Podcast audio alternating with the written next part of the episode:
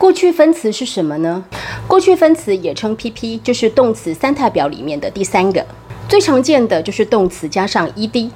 除此之外，过去分词呢也会有一些不规则的形式，比如说 eat、ate、eaten，它们的过去分词就是不规则的变化。它的使用时机呢有两个，第一个呢是被动式，第二个呢就是完成式。呃，最后呢跟大家列举常见的单字，比如说 teach、taught、taught、sell、sold、sold、withdraw、withdrew、withdrawn、deposit、deposited、deposited。